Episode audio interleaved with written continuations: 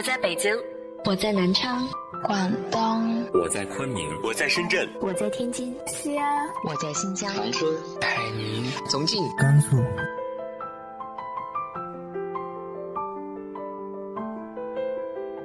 这里是 FM 幺八零八四，昨天的你的现在的未来，我是主播背着吉他的蝙蝠女侠。无论你在哪儿，这里都有我的温暖等你。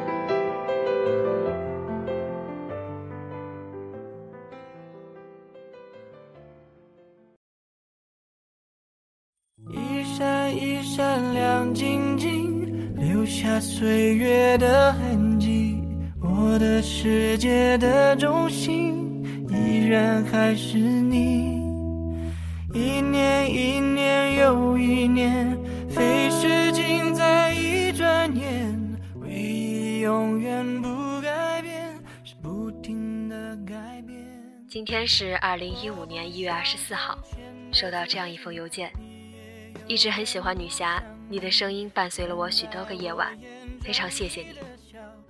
想为我的男朋友点一首歌，王力宏的《依然爱你》，想对他说：“你说小时候就已经很爱我了，我都会笑着鄙视你，说你思想不纯洁，太早熟。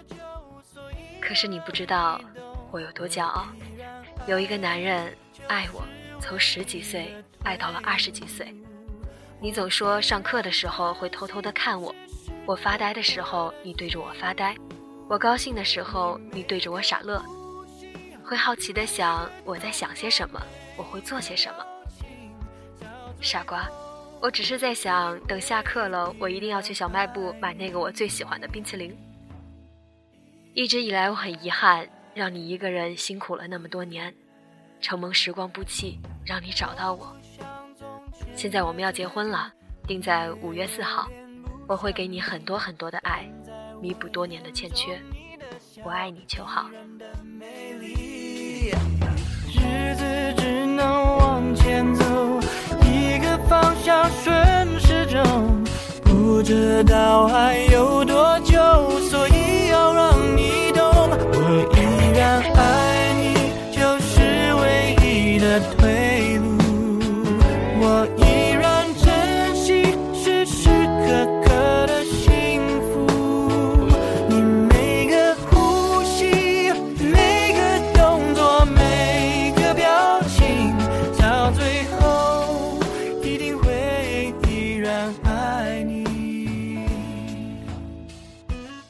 是满满的幸福，虽然不知道这么多年你们的故事，但是能有这样一个结局，已经是这份爱情最好的归宿。提前祝你们新婚快乐！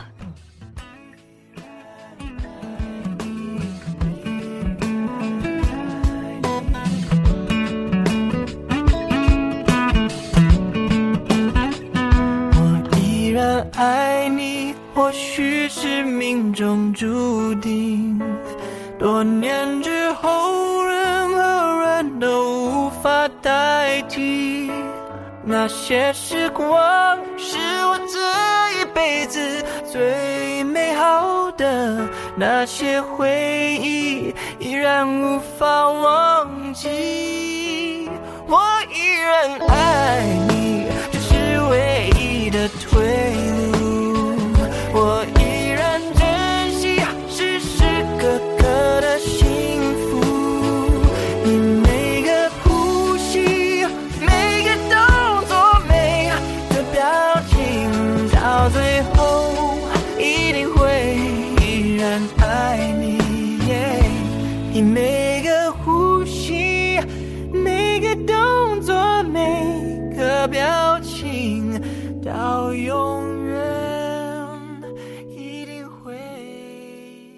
和大家分享的文章来自于慕容素衣的《你和那些好时光总有一天会相遇》一书中，一个不能上升到金钱的爱情故事。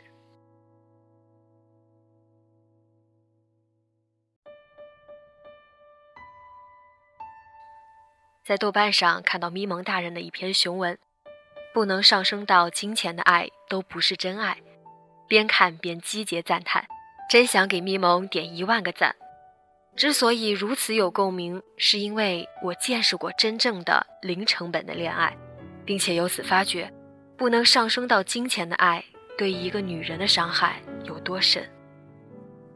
刚毕业那会儿，我与人合租一套两居室，房子很小很破旧，厨房里到处都是蟑螂，厕所的地板老是往外渗水。室友是我的老乡，这里就叫他小安吧。小安在一所中学任教。外表和为人一样朴实，不化妆不打扮，没事就在家拾掇，把陈旧的老房子收拾得干干净净的，而且烧得一手好菜。周末的时候，总有些朋友同事到他这儿来蹭饭。我住进这套房子的时候，小安已经快二十八岁了。在我们这种三线城市，二十八岁还没有男朋友，已经足够让人在背后指指点点。小安二十八岁生日那天，朋友们提着蛋糕、礼物来给他庆祝。小安做了一桌子菜，我也贡献出了珍藏的红酒。红酒是进口的，味道很纯。那是小安第一次喝红酒。一大桌子的人乱哄哄的吃菜说话，谁也没留意他一个人默默的喝掉了半瓶红酒。吃蛋糕前，朋友们先起哄，让他先许个愿。小安脸泛红云。眼波欲流，对着插满蜡烛的心形蛋糕，清晰地说出了自己的愿望。他说：“我希望今年能够找一个男朋友。”大家愣了一下，然后纷纷起立回应以热烈的掌声。那天晚上，朋友们走了后，小安继续一个人自斟自酌。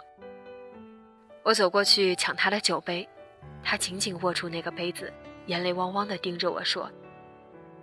亲爱的，你知道吗？我二十八岁了，还从来没有谈过恋爱，从来都没有。他哭着问我是不是特别丢脸，我什么都说不出来，只是拿过酒瓶给他加满了杯中的酒。生日过后，亲朋好友都踊跃地给小安介绍男朋友，在这些相亲对象中，他看中了其中一个姓陈的男人。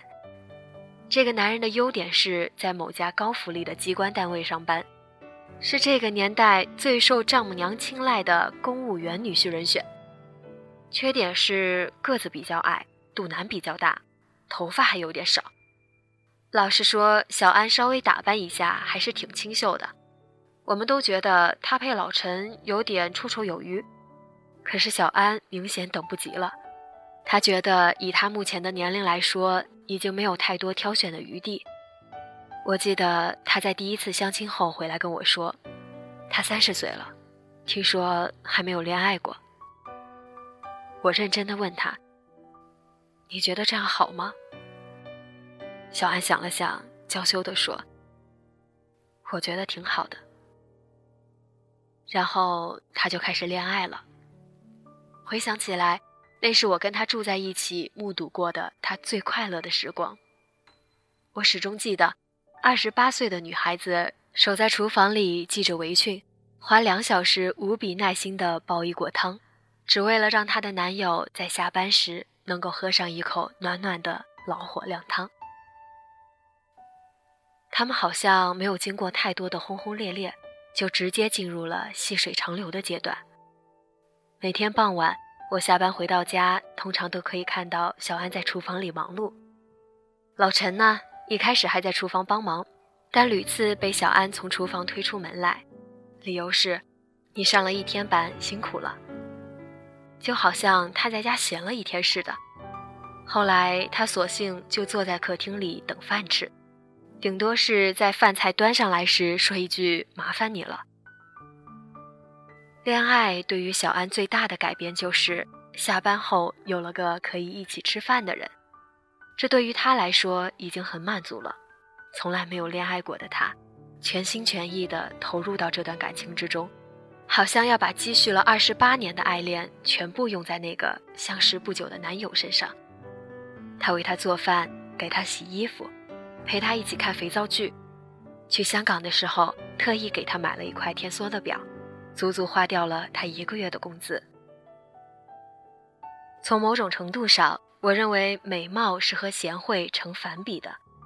大凡略是平头正脸的，就生就一身娇滴滴的懒肉，吃口饭都恨不得男友喂进口。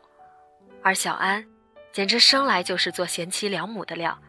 那时她正在学着做西点，我每次闻着客厅里传来的浓郁香味，口水直下三千尺，对那个坐享其成的老陈无比羡慕嫉妒恨。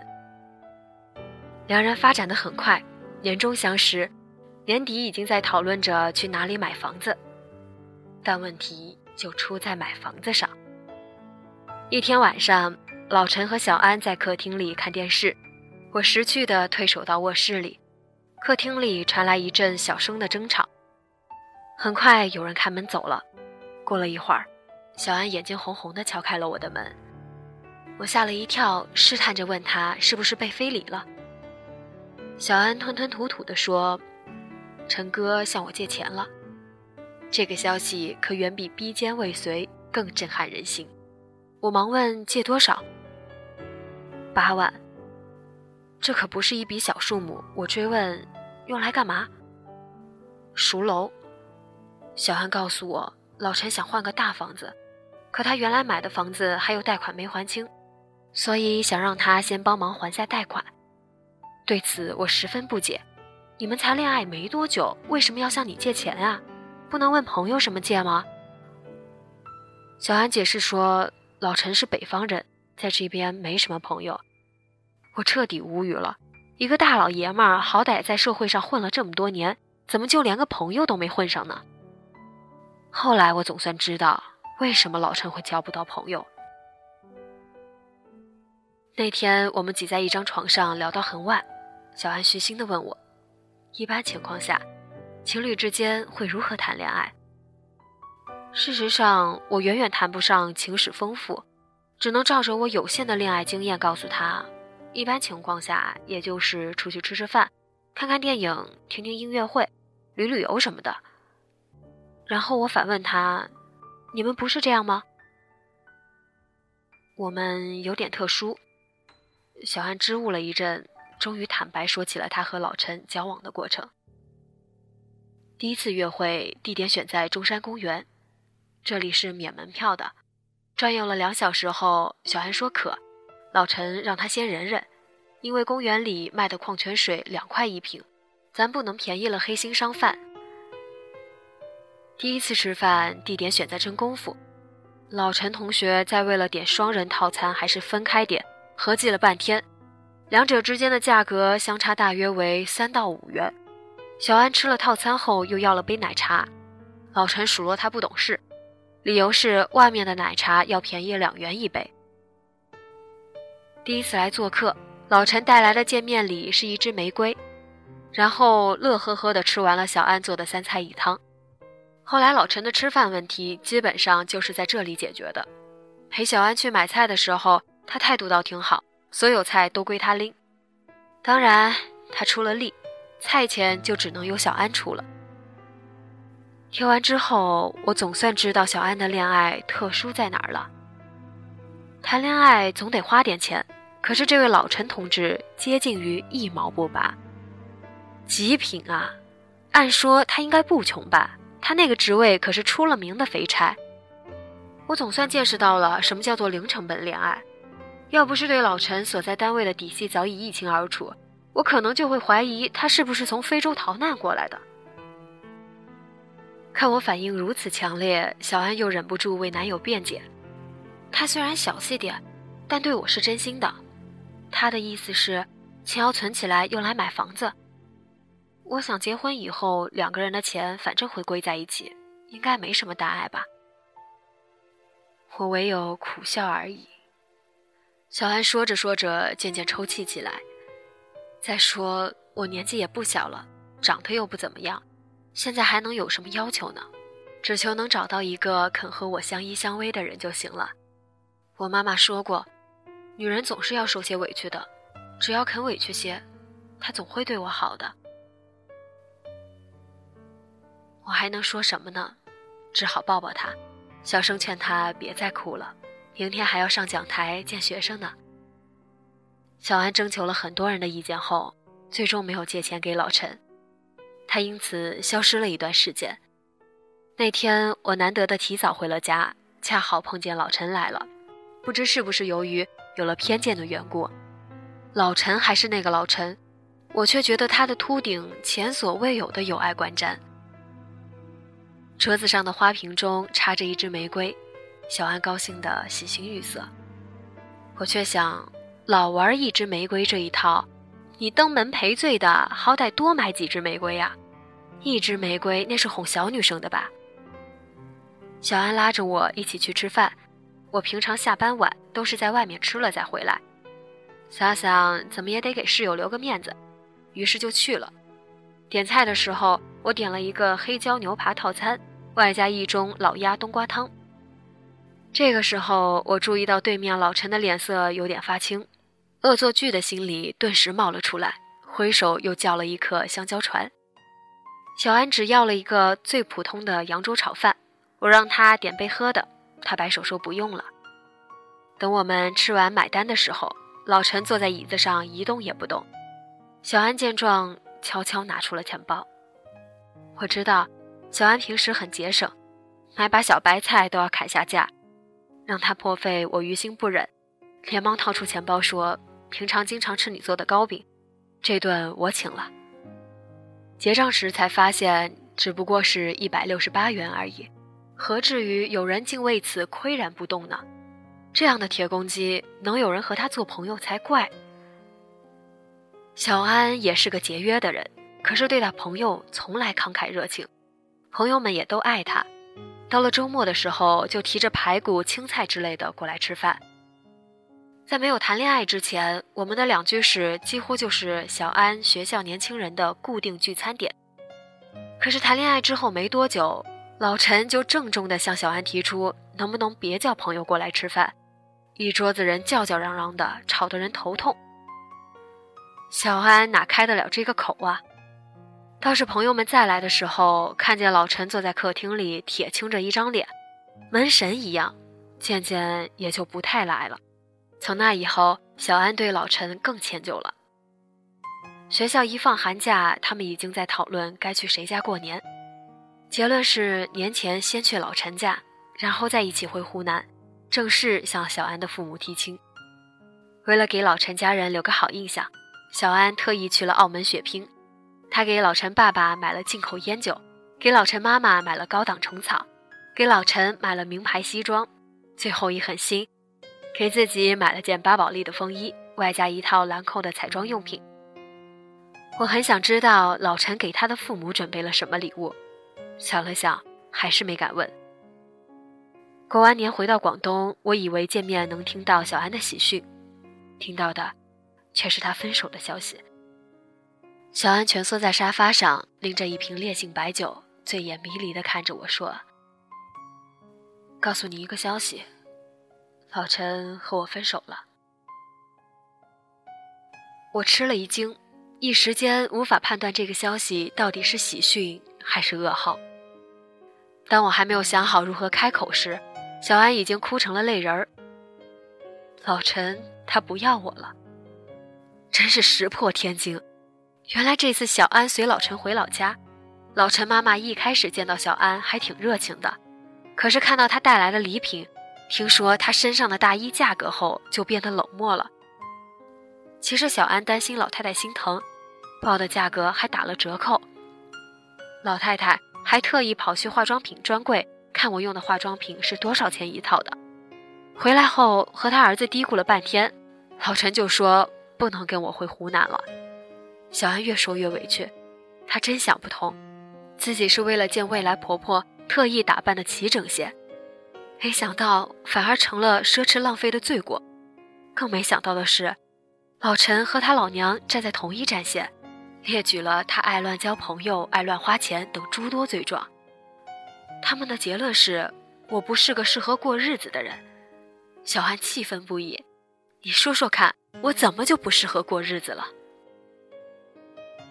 听到他的控诉，我忽然想起，就在不久之前，他还在厨房里系着围裙，欢天喜地的忙碌着。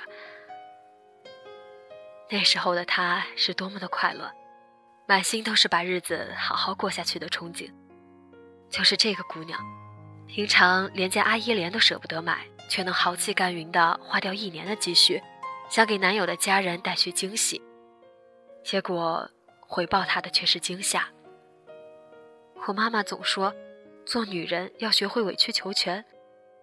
小安悠悠的叹了口气，我已经很委屈，很委屈了，为什么还是不能求全呢？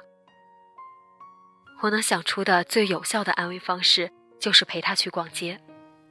那天我们逛了春天百货，又逛吉之岛，去的都是平常难得光顾的专柜。